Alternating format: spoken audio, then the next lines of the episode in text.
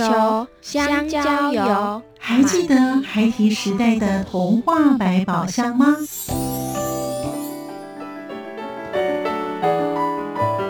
我是桂文雅。世界是一本美丽的书。我是曹俊彦，从小就喜欢画画。我的人生，我是王淑芬。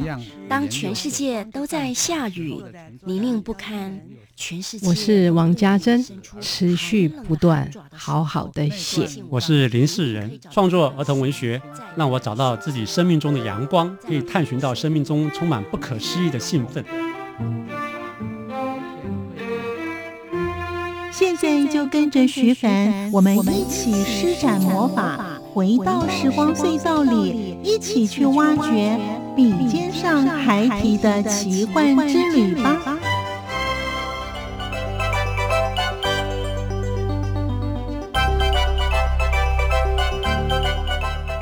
欢迎收听《笔尖上还提的奇幻之旅》，我是徐凡。在今天节目当中，我们邀访到的是儿童文学绘本画家林伯廷老师，他的著作非常的多元。可以用图像来表现自己，尽管自己现在已经是儿童文学绘本的创作家，依旧喜欢看卡通。不论是已经看过的卡通，他也会再次的观赏，他也会仔细的观察卡通的角度与亮度，当成自己学习的一环。然而，让绘本画家林伯廷老师最喜欢的系列是我爱猴小孩，为什么呢？我们继续聆听他与我们听众朋友分享。欢迎收听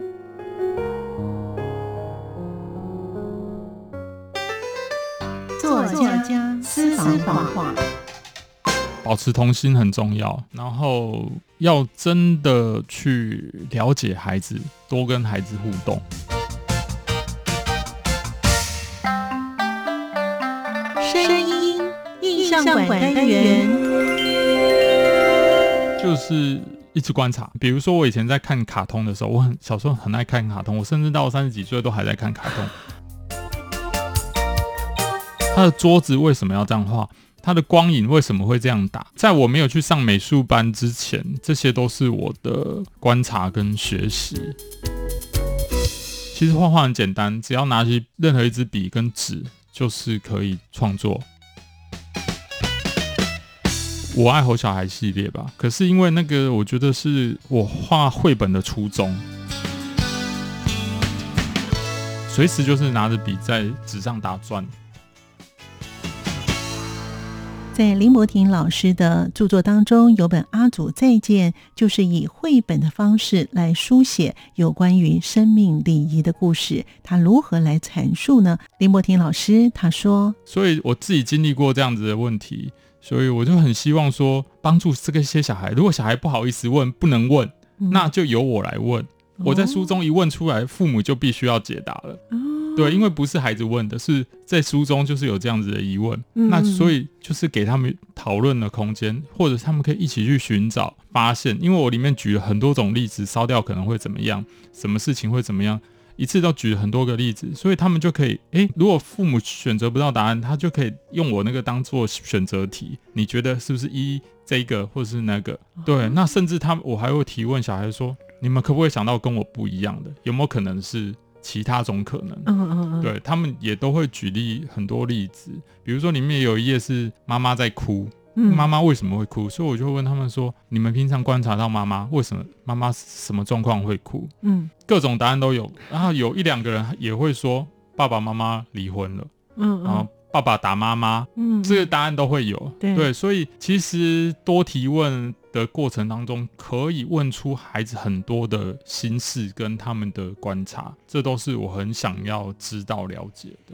哦，那你也希望小朋友呢，借由这样子的一个绘本，能够去提出很多的疑问，是是是，然后去找答案。哎，这倒是蛮好的哦。好，那其实呢，像譬如说绘画的方式呢，粉蜡笔啊，呃，亚克力颜料跟电脑绘图啊，你觉得你个人呢最喜欢哪一种的画法？和那种画风呢？我其实很喜欢用粉蜡笔哦。为什么？嗯，因为它的颜色很漂亮，嗯、而且其实对孩子来讲，这是他们其实从很小的年纪最常，我觉得最有机会、最常接触的一个材料，因为它不会染得到处都是，也不用用水，嗯，那只要一张纸，然后加上粉蜡笔，它就可以开始涂鸦。然后也因为它颜色很刚好很适合小孩子吧，它就是够足够鲜艳漂亮，嗯，所以他们在涂鸦起来那个效果跟那个颜色的张力，他们自己会被吸引，这样子。哦，就颜色比较多彩就对了，对对对，嗯、比较丰富一些。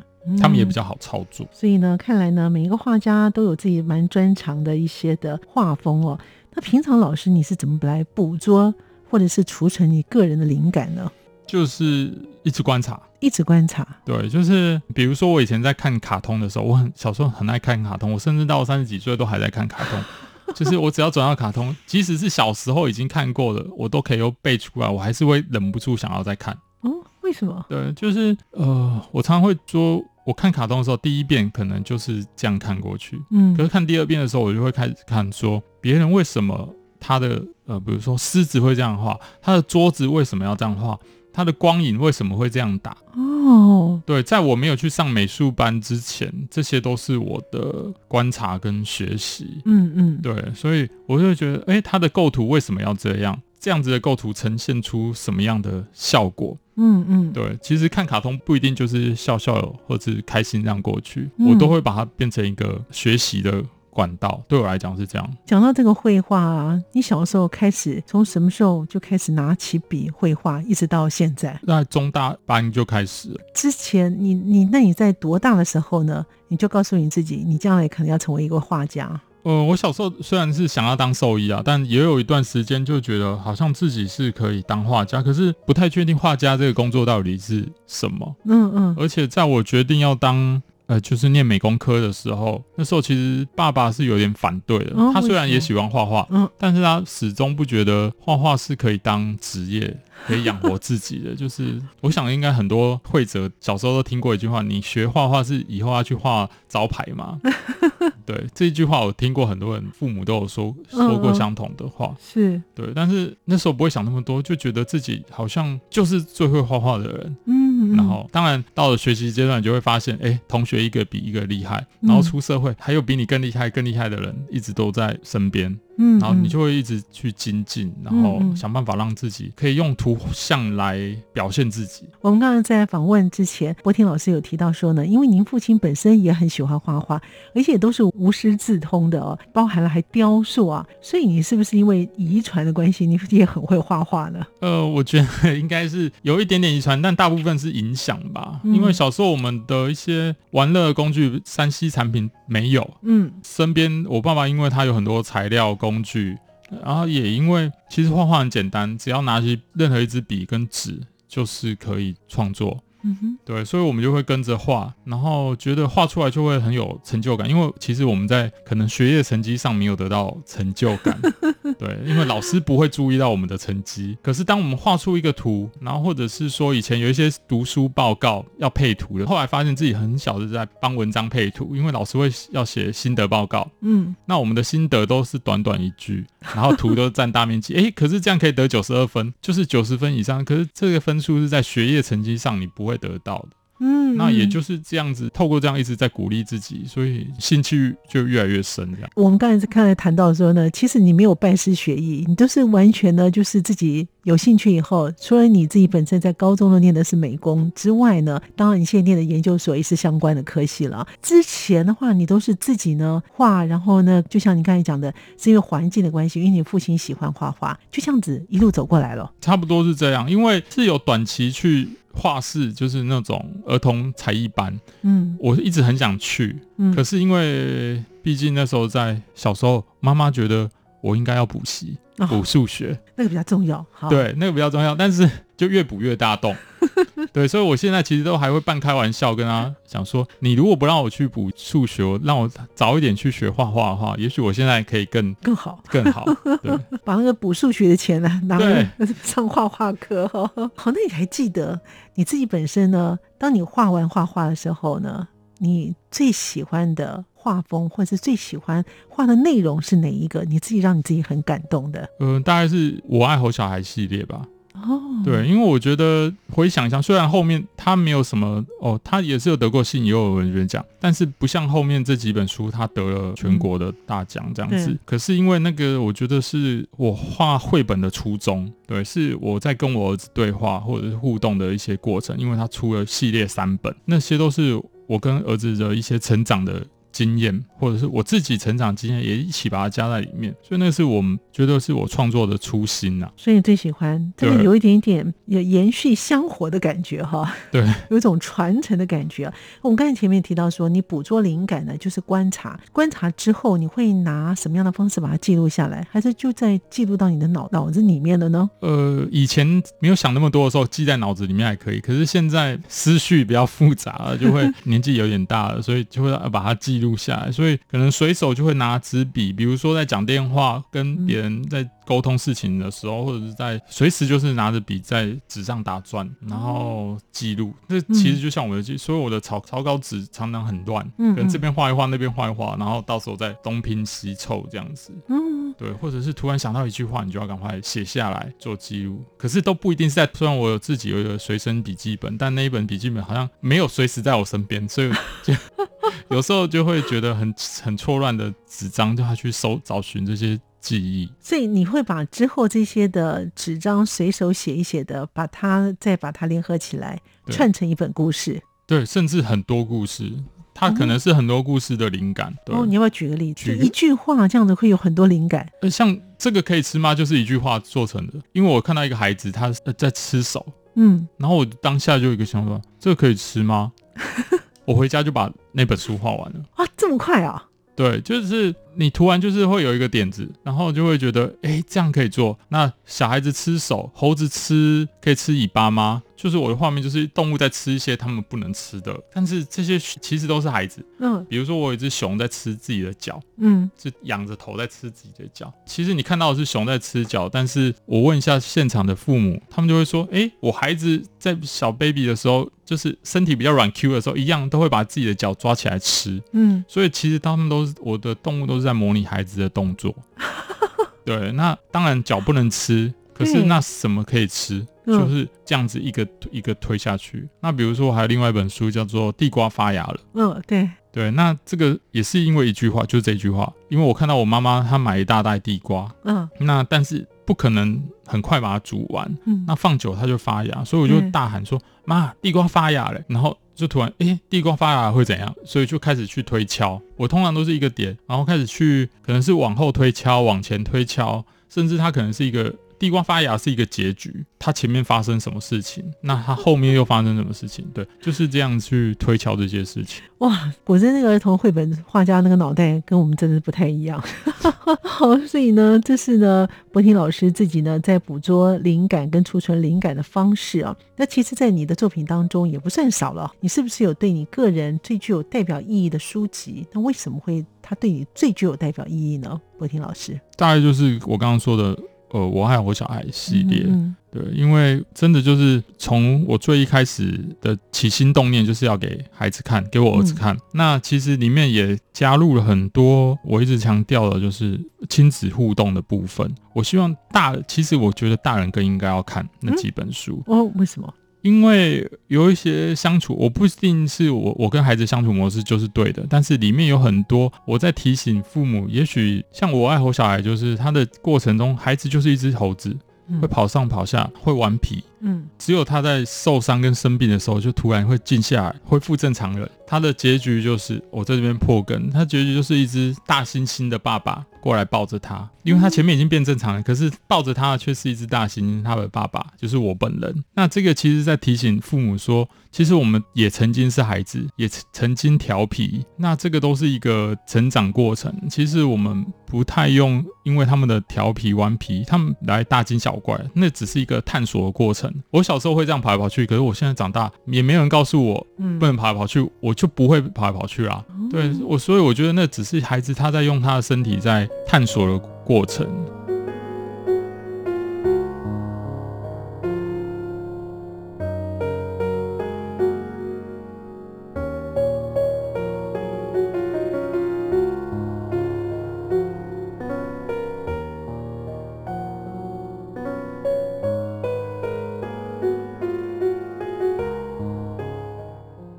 朋友们继续回到节目当中。儿童文学绘本画家林柏廷在撰写故事的时候，会顺着孩子们找东西与发现的特质，然后再去铺排故事跟情节。然而，柏廷老师他的写作时间如何安排呢？以及他的创作风格有何特色？还有，他也对于我们想写儿童文学的一些建议。欢迎您继续的收听。就好奇吧，就是其实很多人也这样问，然后我就会觉得，就大概差别在好奇心吧。对我来讲，现在生活中其实都在经历像绘本一样的思考逻辑，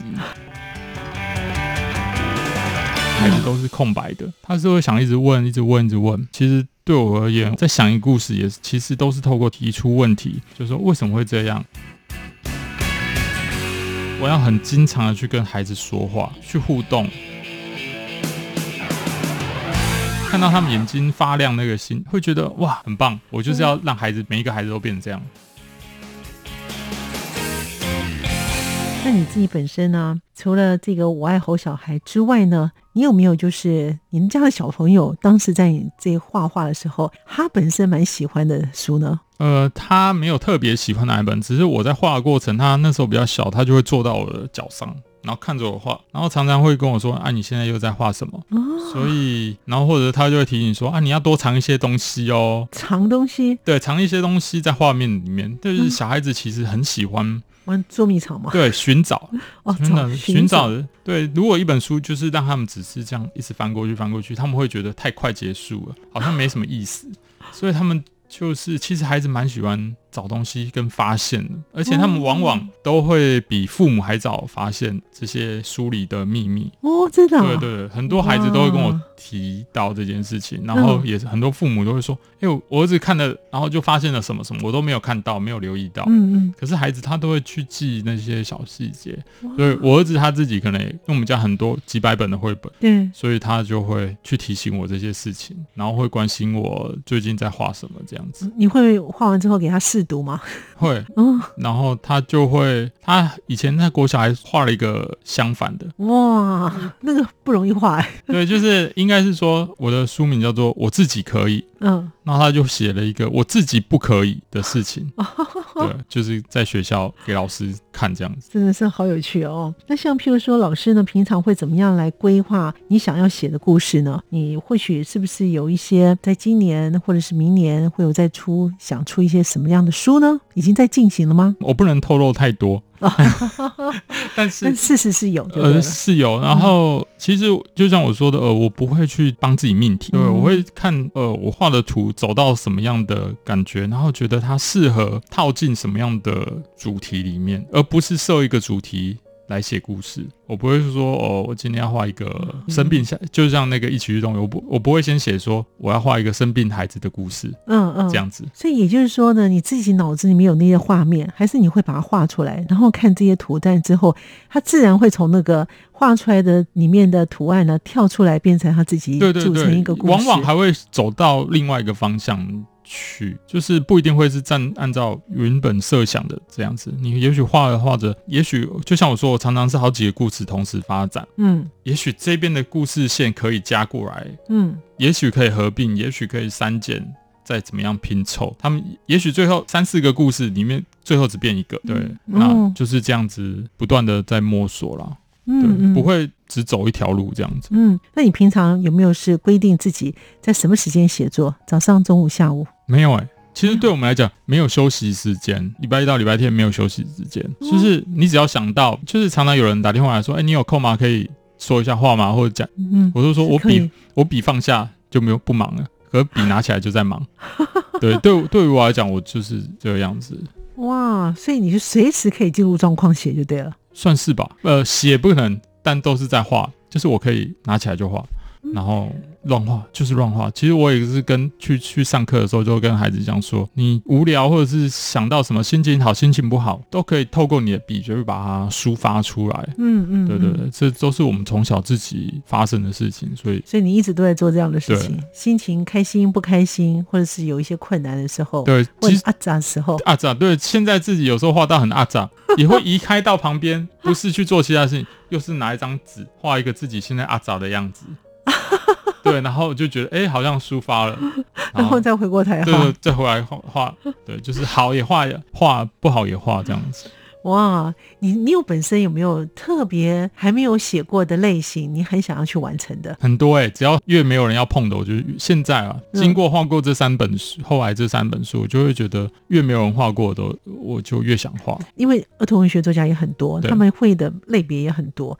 那你我看你大部分都是以绘本为主，所以大概不是比较年纪比较小的小朋友。嗯、那你有没有想过可能会写小说，或是中篇小说，或者是比较？画给一些大人小孩都可以一起看的，年龄层稍微高一点的呢？我以前自己一直设定，其实都是我只想要给孩子看，对。可是可能文笔还不够好吧，就是没有办法写到给大人看，文字足 文字量足够多。但是也许会有一天就慢慢随着年纪再长一点，也许可以再更深刻的去呃了解大人的生活。这样说起来，我比较不了解大人的生活，我比较贴近孩子的心。这样子，看来儿童文学作家呢，要有个特色，就是要有童心。对，看博婷老师真的是童心满满哈，所以因此呢，你自己本身的想法或是你做法，就完全跟小朋友你是无缝接轨，完全也不会像有些人讲说啊，我已经呃比较成长了，那我经过了社会的历练，我可能没有办法去跟小朋友一样，他当时在想些什么。我发现你没有，你完全没有隔阂，你看很快就进去了状况。我大概就是。只有身形长大吧，就是心智没有长大。我就常常跟跟人家说，我儿子是如果是中班的心智，我就是大班的心智，这样子，只是赢他而已。你怎么保持你这种心态？就好奇吧，就是其实很多人也这样问，然后我就会觉得，就大概差别在好奇心吧。嗯，对，因为孩子的阶段都是比较多问题。嗯，然后比较会想要去有欲望求知，一直问，因为什么都不懂嘛。一个孩子都是空白的，嗯、他是会想一直问，一直问，一直问。其实对我而言，我在呃在想一个故事，也其实都是透过提出问题，就是说为什么会这样，为什么会那样，为什么不是这样？对我来讲，我现在看到一件事情，我就会去思考说，为什么他一定是这样子走，不能是走另外一条路，或是有各种可能。嗯，嗯，对，对我来讲，现在生活中其实都在经历像绘本一样的思考逻辑。像生命教育的书啊，除了这个阿祖再见之外啊，你本身还没有规划在写类似这样子的生命教育呢？会吧，嗯嗯，因为我觉得以前都是写比较开心好玩的故事，嗯，可是孩子的生活中或者是生命中，不会一直都只有开心的事，嗯，他们可能也会遇到挫折，遇到难过的事情。嗯对，嗯、所以我也觉得，从一起去动员之后，我就觉得我应该要，我可以多表现一些这样这方面的故事，而且我觉得我自己可以处处理的隐晦一点，就是并不是那么直接。像譬如说，我们刚才提到啊，现在有很多的很年轻的小孩，甚至于在小学阶段呢、啊，有都所谓的忧郁了。老师是不是有想过，也要画类似这样子忧郁的书的绘本？因为绘本给他看起来感觉没那么沉重，而且又有一些画面。你有想过用你的专长的绘本的方式，然后跟一些心理学家合作，弄出一些不一样的绘本吗？嗯，绝对不排斥这件事情。我觉得这个也是蛮有意义的。就是不管是朋友啊，或是像您说的，有些小孩现在其实都已经很容易产生这样的，年龄层都下降。对对对对。但是我就是不能把它定一个题目在那里。哦、对，如果我定在那里，我就会把它变成很像是教科书的宣导品，好像在解释或者是帮他们在排解这件事情。可是我不是专业，我可能没办法做到。但是如果是以专业心理师来看这件事情，又会也许又会觉得说，哎，不能这样子说，不能那样说。嗯。对，那这些其实都是一些门槛，或者是说要更小心处理的部分。嗯，嗯，对，所以我还要再多学习，才能处理这样的事情，处理这样的故事。嗯，那对于呢，日后呢，也想写儿童文学的人，或者是呢，现在目前正在想要尝试想要写儿童文学的人呢，柏廷老师有没有给他们一些的建议呢？保持童心很重要，嗯，然后要真的去了解孩子，多跟孩子互动，并不是呃画面表现可爱，或者是画的鲜艳，就是给孩子看的，或者是主角是孩子，他就是儿童绘本，嗯。对，要尽量的去贴近孩子的思考逻辑，要贴近孩子的思考逻辑。可是有些人还真是不太能够，他可能可以感受到绘本里面想要传达给小朋友什么东西。很少人有像你这种经验，小的时候呢帮妈妈的忙带过其他的小朋友。哎，这个当然是就比较难，但是要想办法去克服啊。嗯，对，像我自己就是刚像刚刚说，我是设定要画给大部分是要画给孩子看，嗯，所以我一定要很了解，或者是说我要很经常的去跟孩子说话，哦，对，去互动，去发现他们的问题、嗯、难过，聊天，多跟他们相处，对，我觉得会有帮助。你才会知道自己画的东西，毕竟我跟孩子还是有时代感呐、啊，嗯、就是差了二三四十年的年纪。对，我再怎么像，也可能还是像到我当初的那个年年代，嗯嗯、跟这个世代的孩子可能还是会有一些隔阂。嗯，所以我就也要开始了解现在这个世代的孩子，他们遇到的困难啊，他们难过的点也许不一样了，他们喜欢的东西也不一样。对其实现在像我常常会到一些学校。中小学去分享，甚至幼稚园，嗯、所以我就可以跟他们玩乐、打闹，然后去了解他们现在喜欢什么。嗯，对我自己在生活中也要去收，先收集这些资讯，然后你不能觉得自己比他们厉害。嗯，对，那你降低一点，比他还要低一阶的时候，他就会产生自信，然后他就会告诉你更多，他就会教你。对，我经常被他们教哦，怎么说呢？就是我刚刚说，你有时候表现得比较弱弱势一点，然后就会觉得，嗯嗯哦，我这个不会，你可不可以帮我？嗯、然后这个要怎么做？那、他们其实都很很乐意，很也很愿意，而且他会觉得你这么大了还不会。对，但我就是说我不会啊。其实他们生活中不常遇到这样的大人，嗯，因为他们经常是被教的，嗯。但是当你放下身段去被他们教的时候，他就会产生自信，嗯嗯。然后他在教你过程，他就会很认真、很投入，会比他自己在学习的时候还要投入啊！我很享受被他们教，即使我真的会，我假装我不会，但是我真的觉得看到他们眼睛发亮那个心，会觉得哇，很棒！我就是要让孩子每一个孩子都变成这样，哇，对对对。然后就是透过我书，希望也可以让他们产生这样子的成长的动力。哇，你果真很适合当儿童文学作家。我们今天呢，非常感谢的儿童文学的绘本画家也是作家的林柏廷呢，到节目当中来跟我们听众朋友分享他的创作之路。谢谢柏廷老师来，也谢谢听众朋友的收听，我们下次见了，拜拜，拜拜。